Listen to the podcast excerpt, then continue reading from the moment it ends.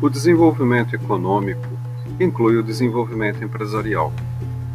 E quando a gente olha para cidades, regiões e estados brasileiros, a gente percebe uma grande diferença de estruturas produtivas no mercado de trabalho, no mercado do consumidor e, portanto, de oportunidades. Quando a gente faz investigações ou estudos regionais, a gente amplia a chance dessas oportunidades se traduzirem em agregação de valor às atividades, inclusive às próprias carreiras. Esse é um grande desafio e é por isso que esse curso e essa visão de mundo está compartilhada aqui, através de podcast.